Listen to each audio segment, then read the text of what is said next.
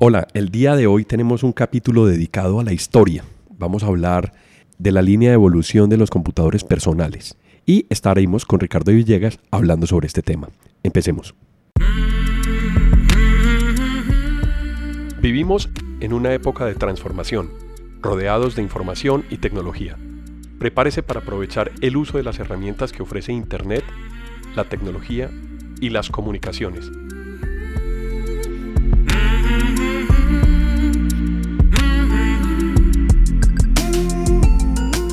Conózcalas y aprenda cómo usarlas mejor. Bienvenidos.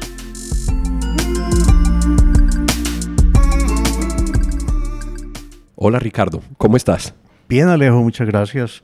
Muy contento de estar nuevamente aquí en Transformación Digital. Bueno, hoy tenemos preparado un programa diferente a los otros que hemos hecho, ¿no? Ni tan preparado, pero... pero sí tenemos una esquela con eh, una cantidad de temas que vamos a ver cómo nos va a, dar el tiempo para hablar de todos esos temas que tenemos planteados. Vamos a hablar de historia de los PCs y, y cuándo empezaron y qué había antes, unos segundos, porque mucha gente quizás no le ha tocado desde el principio la evolución de los PCs. Yo no sé desde qué punto te tocó, pero a mí sí me tocó desde muy, muy al principio. Y, y hay mucho tema para comentar. Es mucho el tema para comentar. Ricardo, el primer computador personal que me tocó operar a mí fue el Sinclair ZX81. Pero antes de eso mencionemos, no existían sino lo, que se llamaban los mainframes, los computadores grandes, que eran aquellos computadores en unos gabinetes grandísimos, unas unidades de cinta grandísimas, pues los discos eran de un tamaño ridículo, ahora hablamos de capacidades, eh, procesadores súper lentos, y eran los que tenían o las compañías muy grandes o las compañías de servicios compartidos o compañías que ofrecían el servicio de procesamiento de datos a otras compañías. Correcto, eran de uso industrial, es decir, corporativo y en unos cuartos sofisticados, con, refrigeración. piso falso, con refrigeración, con acceso restringido. Me acuerdo que ahí me tocó la llegada de un computador, eso era un computador NSR Century 200 y nos fuimos para el aeropuerto a verlo llegar. Eso era un avión carguero, de un DC-4 y la descargada de todas esas cajas en el aeropuerto, eso fue de horas. claro. Pero después empezó la miniaturización y la invención, diría yo, y luego pues popularización de lo que se ha denominado el PC, el computador personal. Personal Y empezó mucho con estos modelos que estabas mencionando. Bueno, entonces dejemos aparte esos computadores que son corporativos y nos vamos a concentrar en la línea de computadores personales. Exacto. Bueno, te mencionaba que el primer computador que yo tuve en mis manos y que operé fue el Sinclair ZX81. Estaba muy chiquito entonces. Muy pequeño, estaba muy pequeño. o muy joven. Y fue el primer simulador de vuelo que yo utilicé en ese, en ese computador. Y en ese computador ya existían los simuladores de vuelo. Ya Muy precario. Era el programa más largo de cargar. Tenía en, en el pietaje de, de la cinta de, de, cassette, registraba 130 pies. ¿Eso eran pies o, o ¿Qué, era la numeración que aparecía ahí? Medía en pies o por las vueltas que daba uno. O revoluciones, no sé. Qué, pero bueno. Eso era un, un, un montón. era muy largo. Y fíjate que estamos hablando de un cassette. O sea, en ese momento no existían ni los discos duros ni los disquetes. La manera de almacenar y de cargar programas a la pequeña memoria que tenía era a través de cassette, de cassette de cinta. Era la unidad de almacenamiento. era la manera en donde yo podía tener información no volátil almacenada para poderla volver a cargar cuando yo utilizara el computador. ¿Cuál, ¿Cuáles otros de ese estilo recordamos? El Commodore. El Commodore. El Sinclair. Y el Atari. El Atari el Atari, y luego, que vino en dos versiones. Tal vez un poquito más tarde los primeros Tandy de Radio Shack. Los Tandy 1000, sí. esa es como la primera parte. El primer curso de computadores que yo recibí fue en el colegio y fue sobre computadores Tandy 1000 que tenía el colegio en su momento. Estamos hablando de los 80, sí, de los 80. hace un ratico. Hace un rato. ¿Cuál fue el computador que te tocó a ti, Ricardo, en tu casa? Que tuvieras en tu casa como computador personal. Yo no tuve uno de esos, yo no tuve uno de esos, aunque los conocí y los llegué a trabajar, pero cuando vino lo que en mi opinión revolucionó totalmente y legitimó, digámoslo así, los PCs y se empezó a utilizar más el término de PC fue cuando IBM sacó el IBM Personal Computer, pero era un computador todavía muy limitado, ahora hablamos de algunas capacidades y ese fue el primero que yo tuve. Y de ahí la evolución de los PCs hasta hoy en día pues ha sido impresionante. En esa época estábamos hablando que los computadores se vendían como un accesorio en la casa para juego o para, para algo como no sé, era como un pequeño laboratorio, no era de uso como lo conocemos hoy que uno se sienta a trabajar y Pero tiene yo diría sus que los que mencionamos primero, porque cuando salió el PC, inmediatamente Ah, claro. el comercio y la industria empezaron a adoptarlo A darle ese como uso. una manera de automatizar ciertos procesos. Yo me acuerdo, es que estamos hablando de, de que los fines de los 80 cuando empezaron a llegar ese tipo de computadoras, a salir los computadores, eh, con otros dos amigos, eh, yo fui socio de algo que se llamó Data Club. No sé si lo recuerdas o No lo recuerdo. En San Diego. Era un lugar donde teníamos seis o siete computadores de los primeros, un IBM, un HP, el- el- el- los primeros Apple. La gente podía ir a usar los computadores y dábamos clases de computadores. Y ahí la gente conoció los PCs y empezó era como una era como una manera de conocer si en sus negocios o en sus casas se le justificaba tener un PC y que eran muy costosos. No, increíble. Yo ah, no me tocó esa época. Me tocó más en el colegio en ese momento. Y recuerdo mucho que los computadores personales se utilizaban mucho con el Lotus porque era la hoja de cálculo para uno hacer cuentas o llevar los números de una compañía o de una contabilidad. Bueno, si vamos a hablar de software, eh, sí, realmente en ese, en ese momento el Excel ni el Word eran populares. La hoja de cálculo era el Lotus 123 y esa era la que dominaba y después tuvo una competencia muy fuerte de otro programa que no sé si recuerdas que se llamaba VisiCalc. No lo recuerdo. No lo recuerdas. Ese fue un avance, pero la empresa Visical desafortunadamente por una por una diferencia entre ay, ¿cómo se llama? Uno de los socios que fue muy famoso, Dan Bricklin, creo, y, y su socio desapareció y en ese momento empezó Microsoft a tomar Su eh, a ser DOS. fuerte y desde ese momento el Excel tumbó prácticamente el dominio que tenía el Lotus 123 y se volvió lo que llamó hoy un estándar de facto en las hojas de cálculo. Y lo mismo o algo parecido sucedió con los procesadores de texto. Uno usaba Wo- WordPerfect WordPerfect. y también me acuerdo que yo usé mucho otro programa que se llamaba Easy Writer y después poco a poco el mercado lo fue tomando el Word. Correcto. Ya esos eran equipos personales, eran PCs como tal. Eran PCs, pero fíjate que el primer PC de IBM, si mal no recuerdo, el estándar era 64K de memoria. Tenía dos unidades de disquete de 5 y cuarto pulgadas, porque cuando Floppies. salió el floppy, cuando salieron primero los eh, Tandy, el disquete era de 8 pulgadas. Los Ese fue- primeros. Después los primeros. pasaron al de Después IBM lo cuarto. bajó a 5 y cuarto y eventualmente bajó a tres y medio y eventualmente desaparecieron. Todavía uno ve un disquete de esos y la juventud no sabe qué es eso. Eh, no, total. Yo me compré un portavasos en forma de disquete de tres, de tres, y, medio. Y me preguntan, ¿de dónde sacaste esto? Hasta que cogían el portavasos y se, se daban cuenta que era un, un portavasos y no un disquete. Sí, si la persona, si la persona identifica un disquete de 5 y cuarto, de tres y medio, le puedes calcular la edad. Ah, sí, total. Ese es un parámetro de medición en la línea de tiempo.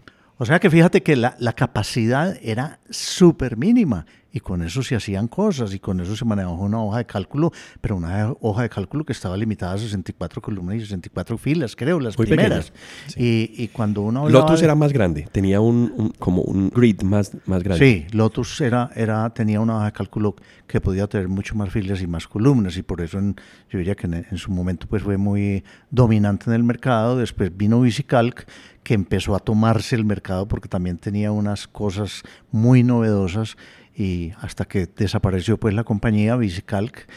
eh, no, pero la compañía no se llamaba VisiCalc, se llamaba Visi... Bueno, no me acuerdo, es que estamos hablando de hace como 25, 30 años. Y ya después vino pues el, el, eh, el, el Excel, el Word, el PowerPoint, que Microsoft los juntó en un paquete que es lo que conocemos hoy en día como Office. Pero la evolución de las capacidades de los computadores es la que ha sido impresionante. Los disquetes de, de 5 un cuarto. ¿Qué Eran de capacidad tenía? 120K, creo. 120 kilobytes. Sí.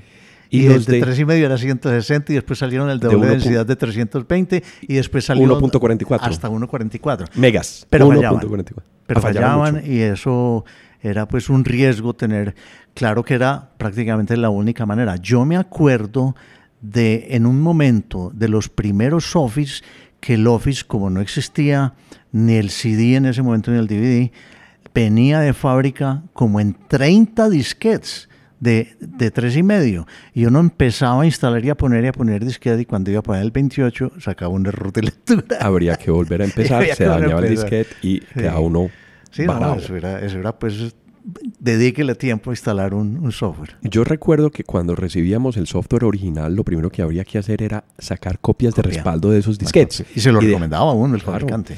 para que quedaran como la, la referencia, no usarlos como los discos de instalación, sino sacar una copia de respaldo, en, Y guárdelo en la caja fuerte. guárdelo en la caja fuerte, uno. guárdelo muy bien eh, protegido del calor, de la temperatura, de la luz, de la humedad sobre todo, porque la humedad dañaba los disquetes y mecánicamente dejaban de servir. Exacto. Entonces, cuando salió el IBM PC, que ya fue como la oficialización de los personal computers, los computadores personales, y que las empresas empezaron a adaptarlo para sus negocios, no solamente como computador personal en la casa, empezaron a salir otras marcas con PCs, con copias, digamos, o equipos similares al PC como Compaq y como Hewlett Packard y como otras marcas, el único que cogió un camino un poquito distinto fue Apple.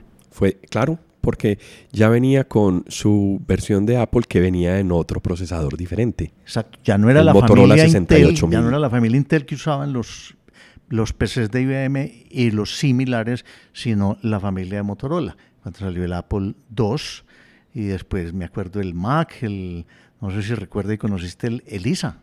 No me El acuerdo. computador Elisa de, de, de Apple, así se llamaba, el Elisa. No duró mucho tiempo porque fue reemplazado rápidamente, no me acuerdo por cuál, que era de mucho más poderoso, pero tuvieron un computador que se llamaba Elisa, que lo pusieron así porque ese era el nombre de la hija, pero no me acuerdo de si era de, de alguno de los dos fundadores, pero no me acuerdo de cuál de los dos, pero se llamó el, el Apple Elisa.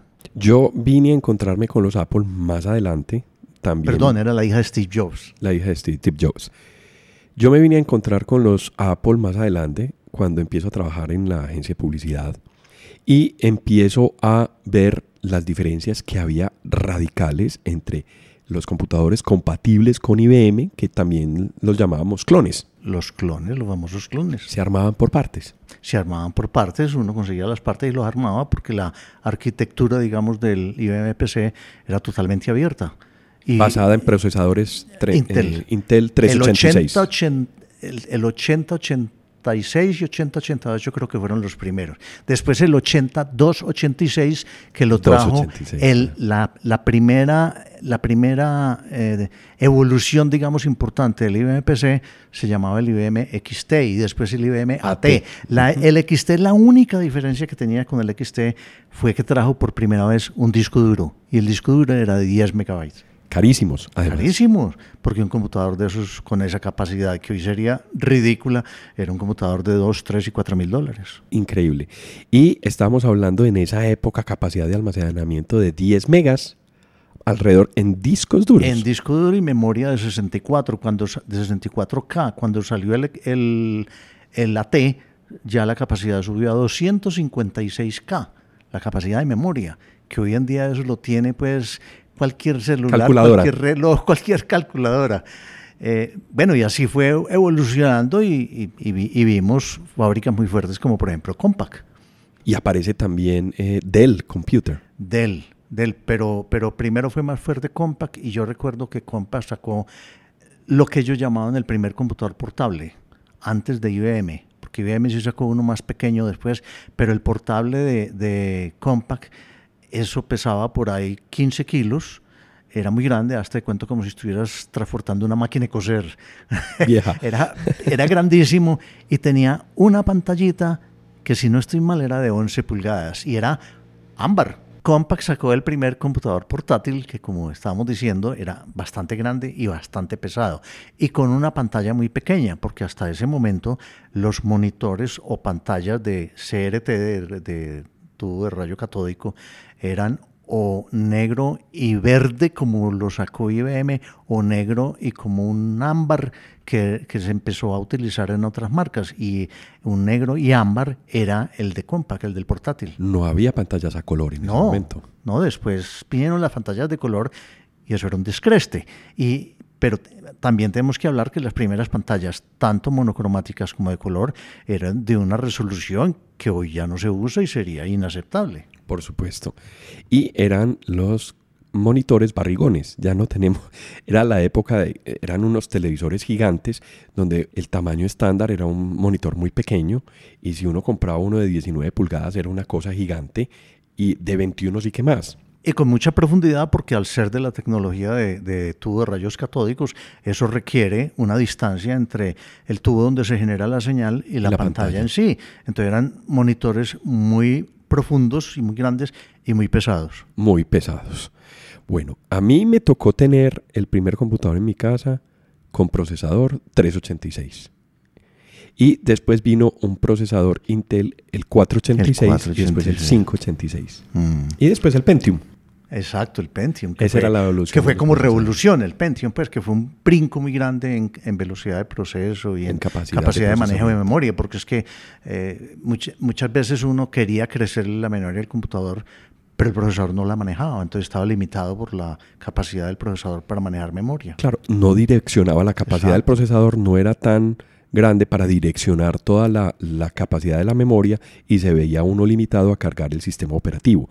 En ese momento, cuando hablamos de, computadores clones, el sistema operativo que utilizábamos era el DOS, Disk Operating System. No solamente el de los clones, es que es el, es el sistema operativo que salió con IBM. Ahí nació Microsoft.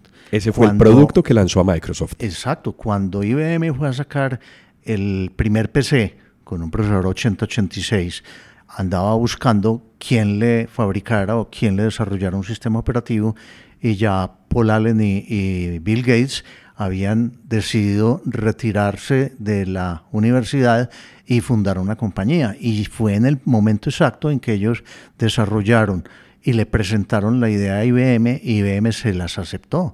O sea, ahí nació Microsoft realmente y se lanzó a ser popular porque el MS de bueno, primero era el IBM DOS.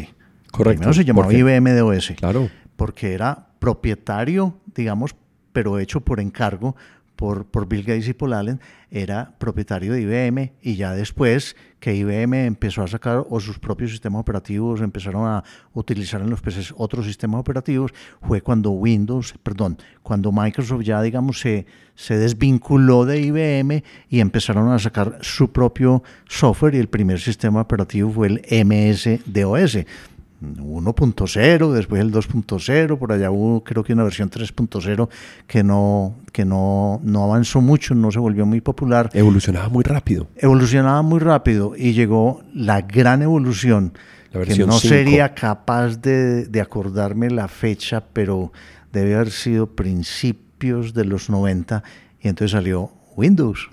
Claro, pero antes yo recuerdo que el DOS, que era el sistema operativo que utiliza uno para cargar propiamente dicho y para hacer la instalación del sistema operativo en el disco duro era de tres disquetes de 1.44 megas. La versión 3.3 del DOS, hasta recuerdo unas muy populares como la versión 5.5 y la 6. Hasta la versión 6 quedó la evolución o la línea de evolución del sistema operativo modo texto. Exacto. Es ahí cuando mencionas que aparece el sistema operativo ya con ventanas, con Windows. Sí, pero el, el, hecho, bueno, por el nombre, pero la, la, gran diferencia es que ya era un manejo gráfico del display.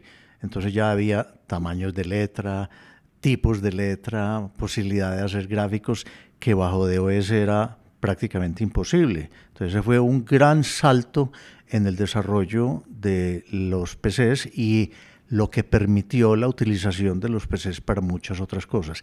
Que ahí, hasta ese momento, Apple le llevaba ventaja. Claro, porque era gráfico el sistema operativo. Y por eso Apple fue lo que se fue convirtiendo en un estándar de la industria gráfica, del diseño, de arquitectura, de las agencias de publicidad, que yo diría que todavía es, todavía uno ve una tendencia muy grande a que esas industrias usen Apple en vez de computadores basados en Windows.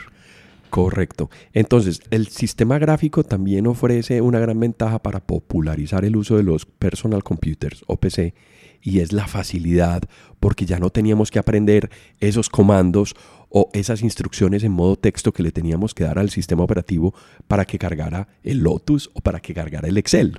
Hay otra cosa, Alejo, que no hemos hablado, los primeros computadores y uno no se imaginaría cómo podríamos manejar hoy un computador sin un mouse. Los primeros computadores no tenían un mouse y fue otro invento de Apple. Correcto. No fue ni de IBM, ni cuando IBM sacó el PC y sacó el, mouse, ya Apple lo tenía. Lo inventa Xerox, pero lo utiliza mm. Apple mm. estratégicamente para poder controlar su interfase gráfica porque ya se podía darle instrucciones a través del movimiento de la mano, a través del mouse. Sí, eso fue algo que a veces a la gente le, extrañaba y le daba mucha dificultad usar un mouse. Hoy en día, un niño parece que, que, naciera aprendido. Yo me acuerdo, hace, estoy hablando de hace unos 30 años, cuando los PCs ya se fueron volviendo más populares, que uno podía encontrar en Medellín clases de mouse. clases para aprender a manejar el mouse, porque la gente le daba trabajo, no tenían la destreza para coordinar los movimientos y manejar no solamente el movimiento entonces, sino los botones también. Y hoy bueno, y eso que era un solo botón, después dos, y hoy en día hay mouse que tienen una cantidad de botones, pero el mouse fue otra revolución. Fue importantísimo, sobre todo en el manejo y en la popularización. Eso fue realmente lo que permitió que cualquier persona pudiera manejar un computador personal. Hasta ese momento los computadores portátiles eran muy extraños, como del tamaño que tú decías, no existían y las redes más extrañas todavía. Así, ah, los computadores trabajan totalmente aislados, no se conectaban a nada. Hemos, eh, no hemos hablado todavía y no ha llegado el momento en esta línea de tiempo que estamos manejando, ni la conexión a una red, ni mucho menos la conexión remota a través de comunicación. Eso viene después y vamos a hablar después Eso de ese viene después. Eh, yo, yo, yo quería eh, mencionar algo más y era también la evolución de las impresoras. Las primeras impresoras fueron todas de, matriz de punto.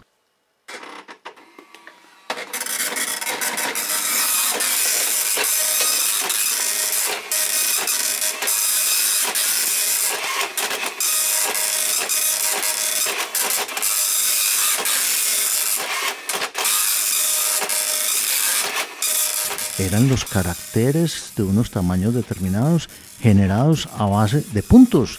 Eran unas cabezas en la impresora que tenían como unos martillitos, unas agujitas que dándole un golpe a una cinta como la de las máquinas de escribir generaban en el papel una impresión y los caracteres eran armados a base de puntos. Y en ese momento dominó totalmente el mercado la marca Epson. Claro, un modelo muy, muy popular de carro angosto para, para las casas. Era la 80 y después la 300. Exacto. Y yo pienso que el único que medio le estuvo haciendo competencia en un momento, sobre todo en impresoras de alto volumen para trabajo pesado, era Manes Mantali fue una marca que empezó a entrar fuertemente y de pronto desapareció. Bueno, después creo que me enteré que la había comprado IBM, pero el dominio de Epson fue total en un momento en las impresoras de matriz de punto. Empezaron a salir después las impresoras láser, muy, muy costosas. Yo me acuerdo que la primera impresora láser que yo conocí, la conocí en el Banco de la República en Bogotá pero eran unas impresoras pues, relativamente lentas y impresoras de 6, 8, 10 mil dólares. Eso no era para, pues, para, un, ah, una casa. para una casa, para el hogar, eso era incomparable. Vemos que hoy en día la impresora láser ha, evolucionado, ha bajado mucho de precio. Después vino la láser a color, que todavía no es tan popular, más por costos que por otra cosa. Y la competencia de la láser en su momento fue lo que hoy todavía se usa, que es la inyección de tinta. Inyección de tinta, muy populares las impresoras Hewlett Packard. Hewlett Packard y después Epson también entró a ese mercado, porque vio que le estaban amenazando su, su dominio en las impresoras. Todavía existen las impresoras de matriz de punto. Si tú llegas todavía, por ejemplo, en algunos, eh, bueno, en, en, los POS, en, las, en los puntos de venta, todavía se utiliza algo de, de matriz de punto, pero todavía llega cuando uno... no es térmica la, la cuando tirilla. no es térmica, pero todavía llega uno a, a- a aerolíneas, a, a alquiladeros de carro, donde tienen como terminal una de matriz de punto. Cada vez menos, cada vez menos y lo va reemplazando la láser. La, en, en- en alto volumen y en ese tipo comercial, la inyección de tinta no es tan popular por el costo de los suministros. Entonces, el, el- el- la tecnología de matriz de punto, yo me acuerdo que el negocio era la venta de las, de las cintas, los cartuchos de cinta, y empezaron a florecer por toda parte los que reentintaban los cartuchos. Remanufacturaban No el si cartucho para que durara eso, más. uno Claro. mandaba a reentintar los cartuchos de, de cinta. Igual con los de inyección de tinta, que Ah. aún se recargan. Sí, aún se recargan. Ahora, como, las, como los fabricantes de las impresoras de inyección de tinta se han dado cuenta que eh, su negocio, mejor dicho, se creó una guerra de precios y comprar una impresora de inyección de tinta es muy barato. Y hay impresoras de inyección de tinta, pues yo a veces he visto impresoras de, de 40 dólares. El negocio empezó siendo los cartuchos de tinta. Empezaron a salir los fabricantes que hacían eh, cartuchos de tinta compatibles y empezó el negocio de la recarga de los cartuchos. Ahora ya encuentra uno. Yo diría que el negocio de, de las impresoras de, de inyección de tinta sigue dominado por HP y Epson. Samsung, muy fuerte también, tiene ¿En algunos inyección de tinta? Eh, perdón, ese es láser. Sí, ese es láser. En inyección de tinta sigue siendo dominado por esos dos. Y ya hace días están sacando las impresoras de inyección de tinta que no son con la tinta en el cartucho, sino en unos tarritos, unos fresquitos aparte, porque se dieron cuenta que estaban siendo atacados y se les estaba dañando el negocio al vender los cartuchos. Entonces ya hay muchas impresoras que trabajan con un, con un frasquito y venden la tinta en frascos más grandes y uno va recargando para poder hacer más económico el uso o el costo, digamos, por impresión de la inyección de tinta, que al principio era una de las quejas. El láser empezó a entrar muy fuerte en las empresas, hubo donde se necesitaba un alto volumen, porque era una inversión inicial alta en la máquina, en la impresora. Una inversión, llamémoslo, mm, comparado con los cartuchos alta al comprar el cartucho del toner de la láser. Pero el rendimiento y el costo por copia era muchísimo inferior y yo pienso que sigue siendo inferior. Se ha cerrado ese- esa brecha del costo de una hoja de inyección de tinta con la láser, pero la láser sigue siendo más económica si yo voy a trabajar en volumen. Es verdad. La evolución también no paró en medios de almacenamiento. Aparece también a finales de los 80 la unidad de CD-ROM.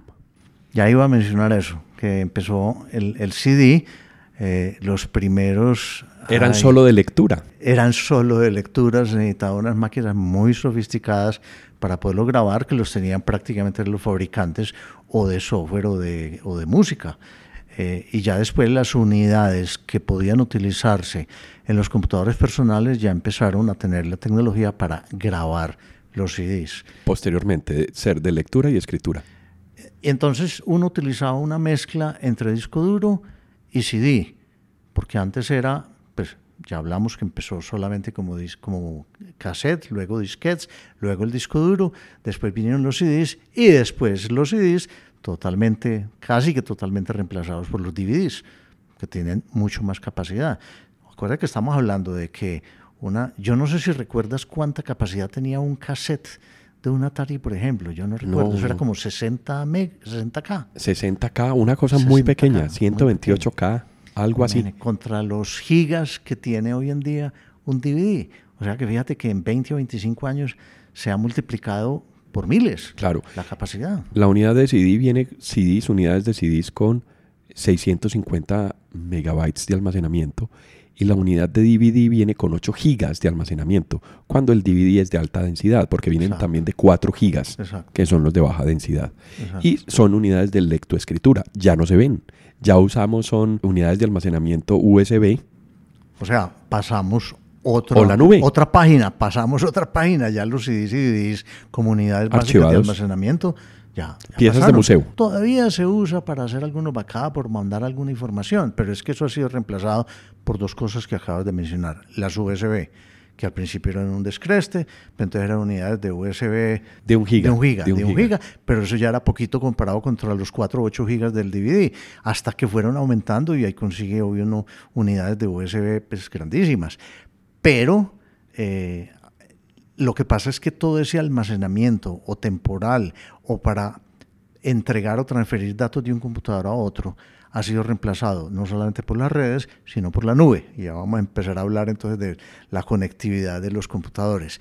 Ahora, lo otro que mm, a mí me ha sorprendido y que todavía no está tan popular, tan popular son los discos duros de estado sólido, porque el disco duro siempre ha sido un disco mecánico que hay unas, unas eh, como unos Discos de- como unos discos Magnéticos. magnéticos que están girando a altas, revolu- a altas revoluciones, 5000 o más, y los de alta eh, 7200. velocidad de hasta de 10000, pero se está tendiendo a desaparecer porque lo está reemplazando el disco de estado sólido, que es como el equivalente de una memoria.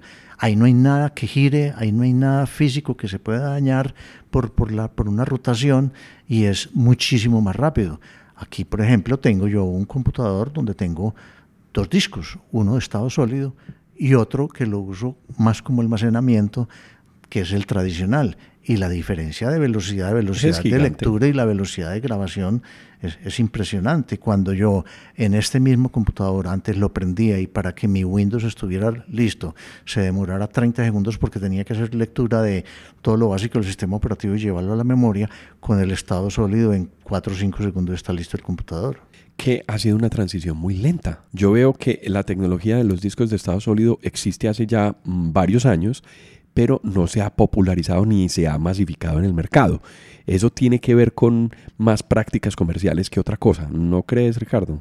Eso tiene que ver porque la utilización de los discos de estado sólido, a pesar, o, o precisamente por el precio, se limitó mucho a grandes computadores, a grandes almacenamientos y la limitación para fabricarlos, a pesar de que las fábricas crecían y crecían su capacidad de producción. Y hoy en día hay dos o tres fabricantes que dominan el mercado. Y curiosamente en estos días, bueno, desde hace días me había enterado que la, la producción de discos duros grande estaba, no es en la China, ni es en Japón, es en Singapur. Y hoy en día las grandes plantas de fabricación de discos de estado sólido también están en Singapur. Eh, pero tuvieron un momento en que no daban abasto. Es que una empresa grande que necesite un proceso con unas bases de datos gigantes, la diferencia de velocidad del proceso entre un disco tradicional y un disco de estado Es sólido grande. justificaba las inversiones. Entonces la gran demanda era de las empresas grandes. Apenas, yo diría que hace poco, bueno, poco puede ser dos años, un año o menos, hay más disponibilidad y precios más razonables en los discos de estado sólido. Y ya consigue un disco de estado sólido de, de 500 o de un, o de un giga, eh, perdón, de un tera, a unos precios que antes eran totalmente prohibitivos para un uso personal o para una empresa Claro. pequeña. Yo recuerdo comprar un disco hace, no sé, cinco años de estado sólido de 450 gigas, 500 gigas más o menos, por 450 dólares. Hay discos ya de un giga por, por 200 dólares, Hasta menos. hasta menos. hasta menos. Se ha concentrado mucho precisamente por la, me imagino que por la producción en masa que rebaja los costos en dos o tres fabricantes en el mundo. Y, y eso es algo que a la gente, los mismos eh, americanos, norteamericanos, le han tenido temor de que ellos no son los fabricantes de, de discos de estado sólido y que en cualquier momento le cortan la, la producción o la venta y eso afectaría, eso afectaría tremendamente el mundo de la tecnología y de las comunicaciones. Ese impacto no es menor porque los discos que se utilizan en almacenamiento de la nube van a depender de la velocidad de acceso también cuando vamos a cargar los datos. Entonces, Entonces, fíjate esos supercomputadores que se han venido montando para manejar los centros de datos que ofrecen servicios en la nube. Pues a- algún día hablaremos sobre eso, pero son unos unos centros llenos de computadores enormes y para poder ofrecer una velocidad rápida de procesamiento, esa era la grandísima demanda de discos de estado sólido, porque eran gigas y teras y teras y teras en una sola instalación que los fabricantes no tenían la capacidad de producirla y hubo escasez en un momento determinado y lógicamente la ley de la oferta y la demanda Por hacía que fuera muy costoso y que no llegaban al consumidor final. Eso te iba a decir, era un problema de disponibilidad. Por tanto, la oferta era menor que la demanda. Por tanto, el precio sube. Exacto. Y los compran las grandes empresas, entonces el mercado queda con, digamos, la industria recibiendo esa tecnología y queda como en segundo lugar el usuario final para poder adquirirla. Pero es, pero es que eso ha pasado en muchas tecnologías, que primero la absorben las empresas grandes y cuando van teniendo éxito los fabricantes aumentan la capacidad y lógicamente producción en masa, pues quiere decir normalmente menores costos. Pero eso sucedió no solamente en, en los discos de estado sólido, sino en muchas cosas. En las mismas impresoras láser, como lo dijimos. O yo una impresora láser de HP o de Samsung que se ha metido muy fuerte, la encuentra uno en menos de 200 dólares. Por supuesto. En esa época, antes de la nube y antes de estos dispositivos, compartir información era un, un tema muy complicado. Yo me acuerdo conseguir por unos precios altos unos dispositivos y un software que le permitían a uno instalar un software en dos computadores y traían un cable especial para uno conectarlos. Y esa es la primera conectividad que existió. Claro, y podía conectar uno computadores por los puertos paralelos o seriales para poder transmitir información cuando uno necesitaba pasar algunos datos. Después aparecen las redes de datos. Ahora me hiciste acordar de algo. Los primeros PCs y por mucho tiempo trajeron un puerto que se llamaba LRS-232. Muy, pero Eso ya no se- existe. Sí se sigue Bueno, existe en, en Industrial. dispositivos industriales. en aplicaciones industriales. Es un estándar en la industria. eh, el puerto RC232 serial, donde los datos se transmiten por un par de, eh, de cobre, eh, tiene una velocidad muy baja, pero se utiliza muchísimo para temas de control industrial. Y Alejo, no sé si te acuerdas que junto los computadores, digamos, de principios de los noventas, era fijo que traían un puerto serial RS232 Y un paralelo. y un paralelo. El paralelo Para la gente no impresora. le tocó, para las impresoras trabajan por paralelo. Eso ya no existe, eso ya no se ve. Claro, y el puerto de la impresora o el puerto paralelo, LTP, esos puertos eran de mayor velocidad que el, el puerto serial.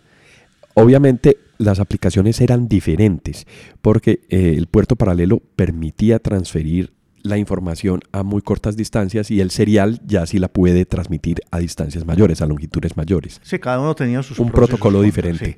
Bueno, pero, pero creo que esa evolución fue otra grandísima y muy importante.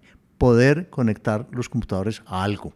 El algo al principio fue a otro computador. Después empezaron las redes. Las redes de datos. Y hay una marca que las redes de datos normalmente eran, podía haber una red, lo que se llama una red punto a punto, que permitía conectar varios computadores, pero después empezó el concepto de tener un servidor donde estaba más centralizada la información. Y una empresa que dominó totalmente las redes. Nobel. ¿Recuerdas cuál es? Nobel, Sí, claro. exactamente. Tenía un sistema operativo que era el DR DOS también, que era fabricado por Nobel para poder hacer más fácil la operación de las redes. Era muy estable, lo usé mucho en redes. Y entonces uno compraba un Nobel para 25, 50, 100 computadores, conectaba uno Por usuarios, como sí. usuario, uno utilizaba el de 50 y el 51 ya no lo dejaba conectar, No no, lo podía conectar. conectar. Eh, y Nobel dominó el mercado hasta que vino Windows Server y otras plataformas como los servidores o los, el software de, de conexión de redes de Linux y otros fabricantes y Nobel prácticamente desapareció. Hoy en día existe todavía la compañía, pero reori- reorientada a otros, Otros servicios. temas diferentes. En esa época yo identifico dos tipos de redes. La topología tipo bus, que eran con tarjetas de red en donde había un conector coaxial, ¿cierto? Que se conectaba hacia el mainboard del computador y ahí aparecía el cable y uno empezaba a conectar los, ca- los, los computadores en bus. Y uno tenía que comprar para el computador, agregarle una tarjeta de red si lo iba a conectar Por a una red. Eso era extra. Por supuesto, y eran de 10 megabits por segundo las primeras redes. Y Posterior- hablando de mil. Claro, la interfase de Ethernet fue posterior. Sale cable Ethernet, que es el cable telefónico ampliado, digamos, que a, a 8 hilos. Aparece después trayendo la topología de estrella, que conectaba los computadores a un equipo, que es el switch central. En ese momento era un hub, un concentrador. ¿Esos eran los cables que se llamaban o se llaman todavía UTP? UTP. UTP. Par trenzado, Sí. sí, correcto. Eh, exacto. Y sube la velocidad a 100 megabits por segundo. Hoy el estándar es 1 gigabit por segundo. Y podemos conectar también, si ten- tenemos necesidades de longitud, a través de transceivers o de transductores de fibra óptica para obtener mayor velocidades y distancias. Eso te iba a preguntar, Alejo, yo que eres más técnico. ¿El, ¿El gigabit solo se obtiene con fibra óptica o existe cable físico que llegue a esa velocidad? No, el cable físico Ethernet gigabit sube a 1 giga. A un giga. Y yo lo puedo conectar directamente a un switch que recibe esa conexión de ese computador a gigabit. Pero tiene una limitación de distancia que no lo tiene la fibra óptica. 90 metros es, es, digamos que el estándar industrial aplicado para mantener la pérdida de la transmisión. En el cable hay una atenuación, entonces a medida que el cable se hace más largo, la distancia, la distancia hace que haya más material por el cual deba pasar eh, los impulsos eléctricos y eso genera una atenuación en las señales. Y se limita para el par de cobre o para las redes de cobre hasta 90 metros esa distancia.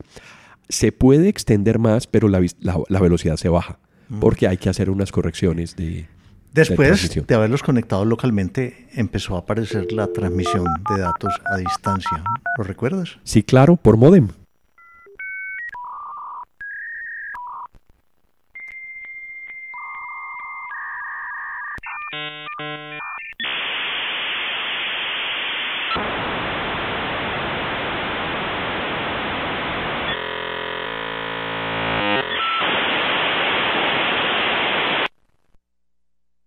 Y también una compañía que dominó y casi que fijó unos estándares. Y se utilizaba el puerto serial para conectar los modems, ya sea externos o internos, porque eran tarjetas también que se instalaban en los computadores. ¿Cuál era esa compañía? Soltrix.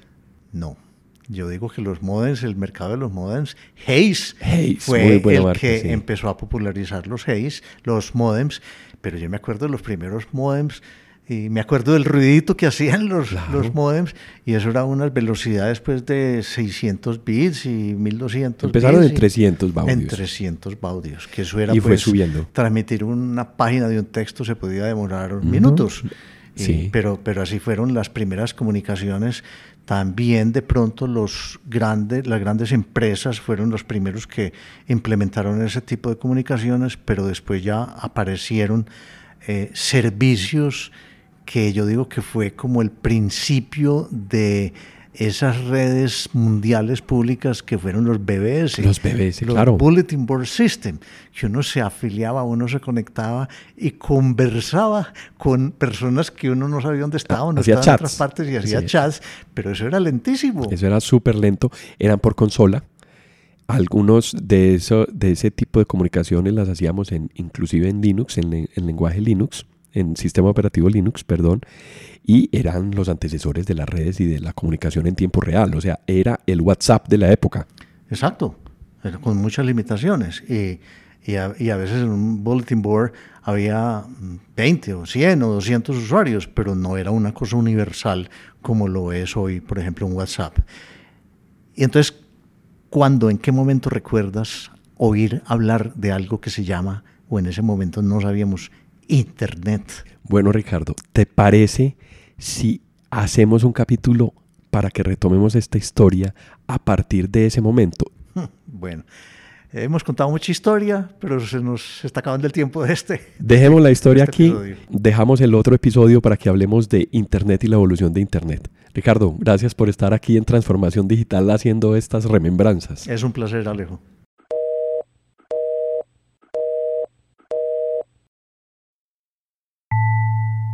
A quienes nos escuchan y nos acompañaron a lo largo de este episodio, muchas gracias por estar en Transformación Digital.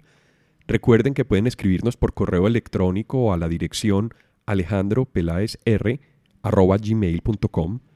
También pueden visitar nuestra plataforma ingresando a la dirección https apelaes.podbean.com. En la aplicación de Podbean pueden dar clic a me gusta y dejar sus comentarios. Este podcast está disponible en las plataformas de Apple Podcast, Spotify, Google Podcast, Deezer, iBox, Stitcher, además de la aplicación de Podbean. También cuéntenos qué temas quisieran escuchar en eh, futuros episodios.